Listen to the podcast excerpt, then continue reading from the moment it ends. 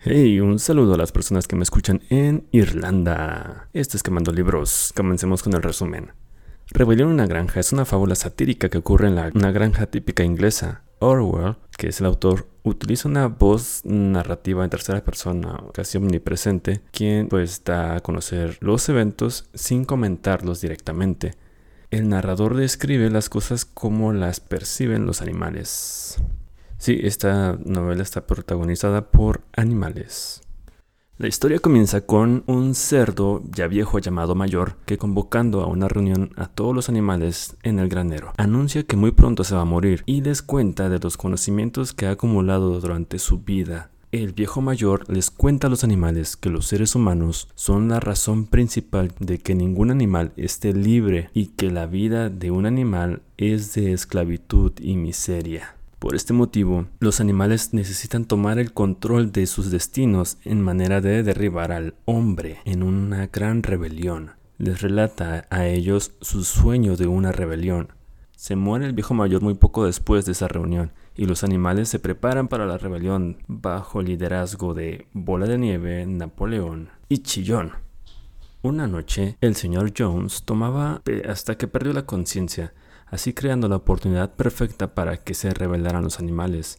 Tienen tanta hambre que rompen la puerta del depósito de forrajes para comer algo. Luego el señor Jones y sus hombres tratan de obligarles a someterlos con castigos. Los animales los sacan de la granja, se queman todos los recuerdos de su esclavitud anterior pero se acuerdan conservar la casa de la granja como un museo. Bola de Nieve cambia al nombre de la granja como la granja animal y propone los siete mandamientos, los cuales formarán la base del animalismo. Estos son los mandamientos. Lo que sea que ande sobre dos piernas es un enemigo. 2. Lo que sea que tenga cuatro patas o tenga alas es amigo. 3. Ningún animal debe usar ropa. 4. Ningún animal debe dormir en una cama. 5. Ningún animal deberá tomar alcohol. 6. Ningún animal debe matar a otro animal. Y 7. Todos los animales son iguales. Los cerdos ordeñaban las vacas, y luego los animales salen para empezar la cosecha. Al regresar, se dieron cuenta de que desaparecieron misteriosamente la leche, la primera cosecha es un éxito, los animales cumplen con los principios del animalismo, feliz y, contentos y con un buen resultado. Cada animal trabaja según su habilidad y recibe su porción justa de comida. Bueno, no sé si lo mencioné, pero los líderes, que es Napoleón, Bola de Nieve y Chillón, son cerditos y aquí los cerdos siempre son como que la parte administrativa y los líderes. Como sea, continuó. Cada domingo Bola de Nieve y Napoleón dirigen una reunión de todos los animales en el granero grande. Los cerdos son los más inteligentes de los animales, así que piensan en resoluciones para los otros animales. Un poco después, los cerdos instalan un centro de estudio para sí mismos. Bola de Nieve inicia varias campañas para reformas sociales y económicas. Napoleón está en contra de lo que hace Bola de Nieve. Por falta de inteligencia, los animales para memorizar los siete mandamientos, Bola de Nieve los reduce a una sola máxima, cuatro patas sí y dos patas no. Igual todos estos mandamientos los escribieron en el granero con una pintura blanca, lo hicieron los cerdos. Y, bueno, las abejas empiezan a cantar esto de cuatro patas sí y dos patas no. Con el paso del tiempo los cerdos aumentan su control sobre los animales y les otorgan a sí mismos más y más privilegios acallan las cuestiones y protestas de los otros animales, amenazándolos con el regreso del señor Jones, que diciendo que antes estaban peor y ahora ya no. Durante todo este tiempo, Napoleón confisca nueve cachorros recién nacidos y los recluye en un desván para educarlos. A finales de verano, las palomas que eran los mensajeros de Bola de Nieve y Napoleón han difundido las noticias de la rebelión por una gran parte de, de Inglaterra. Los animales de otras granjas han empezado a atacar a sus dueños humanos y cantar la canción revolucionaria Bestias de Inglaterra. Jones y otros granjeros tratan de reconquistar la granja animal, pero fracasan. Los animales celebran su victoria en lo que ellos llaman la batalla del establo de las vacas. Ahora, los animales aceptan dejar que los cerdos hagan todas las resoluciones y que se encarguen de todo, todo lo administrativo, todo, todo, todo, todo, todo. Bola de Nieve y Napoleón continúan en desacuerdo y eventualmente chocan sobre el molino de viento, un molino que según Bola de Nieve les va a dar electricidad. Entonces quieren construirlo ellos y no depender de nada y más. Y bueno, además de tener electricidad, les va a ayudar en la granja porque va a ayudar en, los, las cosechas y, de ese tipo de cosas. Bueno, Bola de Nieve quiere construir un, el molino de viento para cortar la semana de trabajo y proporcionar electricidad a la granja, como ya les dije. Pero Napoleón se opone. Napoleón convoca a los nueve perros feroces, los que crió desde cachorros, para que ejecuten a Bola de Nieve fuera de la granja. Napoleón anuncia que las reuniones del domingo cesarán y que los cerdos tomarán todas las decisiones en beneficio de los animales. En este punto, Boxer adopta sus propias máximas personales. Boxer es un caballo de arado que, bueno, describen que está súper musculoso y así. Es el más fuerte de todos los animales. Y, las frases que él dice es de trabajaré más duro y también es de Napoleón siempre tiene la razón. En la primavera, Napoleón anuncia planes para construir el molino de viento, alegando que fue su idea desde el principio y empieza a reescribir pues la historia. Construir el molino de viento obliga a los animales a trabajar más duro y los domingos también. La escasez comienza a ocurrir, por lo que Napoleón abre el comercio con el mundo humano. A través de Chillón miente que nunca se aprobaron resoluciones contra la interacción con los humanos o el uso del dinero. Napoleón recluta como que a un humano que va a ser su intermediario y los cerdos se mudan a la granja, a la casa de la granja. Chillón asegura a los animales que no hay ninguna solución contra esto. Pero Trébol y Muriel descubren que uno de los mandamientos ha cambiado, donde decía ningún animal debe dormir en una cama. Chillón le convence de que nunca hubo una resolución, un mandamiento como tal contra las camas. Y bueno, cambian el mandamiento poniéndole que ningún animal debe dormir en una cama sin sábanas o sin, sin almohadas, algo así, un pequeño cambio. Una noche, fuertes vientos sacuden la granja y los animales se despertaron para descubrir el molino destruido. Napoleón culpa a Bola de Nieve y lo, o sea, le echa la culpa a Bola de Nieve que ya no está, que no está ahí, no tiene nada que ver y le echa la culpa en el invierno, cuando las condiciones empeoran en la granja, Napoleón le engaña al mundo para que piensen que la granja animal está prosperando. Él firma un contrato por una cuota de 400 huevos por semana, lo que incita a una rebelión de las gallinas, pues resulta imposible y pues lleva a, varias gallinas hasta la muerte. Por la misma época Napoleón comienza a negociar con Frederick y Pilkington para vender la tienda de madera de la granja. También difunde programas contra Bola de Nieve, alegando que Bola de Nieve siempre fue un espía, todo en contra de él, mientras que Napoleón fue el verdadero héroe de la batalla del establo de las vacas.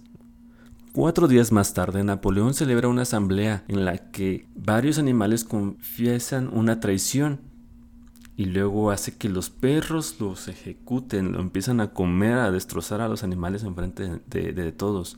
También los perros intentan que Boxer, eh, el caballo más fuerte ahí, confiese, pero lo dejan en paz cuando no pueden vencerlo, obviamente. Luego, Trébol y algunos otros animales se piñan en una colina que domina la granja.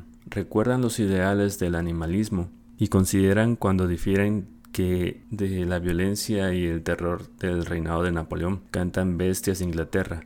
Pero Chillón les informa que la canción es inútil ahora que la rebelión está completa y que ahora está prohibida.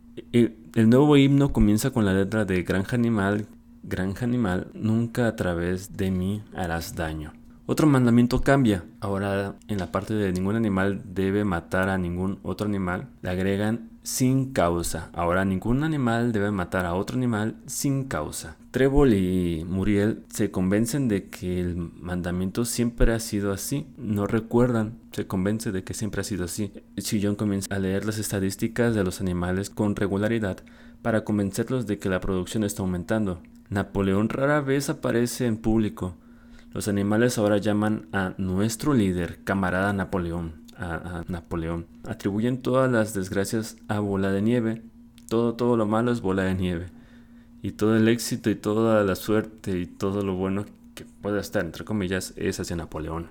Napoleón sigue negociando con los agricultores y finalmente decide vender la madera al señor Pilkington. Por fin, el molino de viento está terminado y se llama Molino de Napoleón.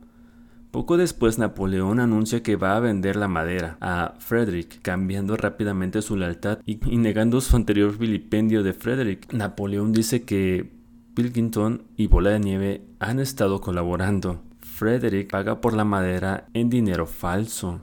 Y a la mañana siguiente Frederick y sus hombres invaden la granja y explotan el molino de viento. Los animales logran perseguir a los humanos, aunque muchos mueren o resultan heridos en lo que llaman la batalla del molino de viento. Después de la batalla, los cerdos descubren una caja de whisky en la granja, beben en exceso y pronto Chillón informa que Napoleón se está muriendo. Y como su última acción ha hecho que el consumo de alcohol sea castigado con la muerte. Pero como era la primera borrachera de Napoleón, no sabía qué era sentirse con resaca, la cruda y ese tipo de cosas. Así que se recupera rápidamente y luego envía a, alguien, a un cerdo, a buscar manuales sobre cómo preparar alcohol. Chillón cambia otro mandamiento, el que dice ningún animal debe beber alcohol, ningún animal debe beber alcohol en exceso. Napoleón planea construir una escuela para los 31 cerdos jóvenes a los que ha criado. Hacia el final del invierno, Napoleón comienza a aumentar la propaganda para distraer a los animales de la desigualdad y las dificultades. Él crea demostraciones espontáneas especiales en las que los animales marchan y celebran sus triunfos. En abril, Napoleón declara que la granja es una república y es el elegido por unanimidad como presidente. Los animales continúan trabajando febrilmente, sobre todo Boxer. ¿Saben? Siguen trabajando como siempre antes de que se fuera el granjero. En fin, un día Boxer, el caballo más fuerte, se derrumba mientras se esfuerza demasiado. Napoleón se compromete a enviarlo a un veterinario. Unos días más tarde, un matadero de caballos se lleva a Boxer en su camioneta. Los animales no son más sabios hasta que Benjamin lee las letras a un costado de la camioneta. Este Benjamin es, es un burro, un burro muy viejo, o una cabra. Unos días más tarde, Chillón le informa que se murió Boxer en el hospital a pesar de recibir las mejores atenciones posibles afirma que las últimas palabras de Boxer glorificaron a la granja animal y a Napoleón.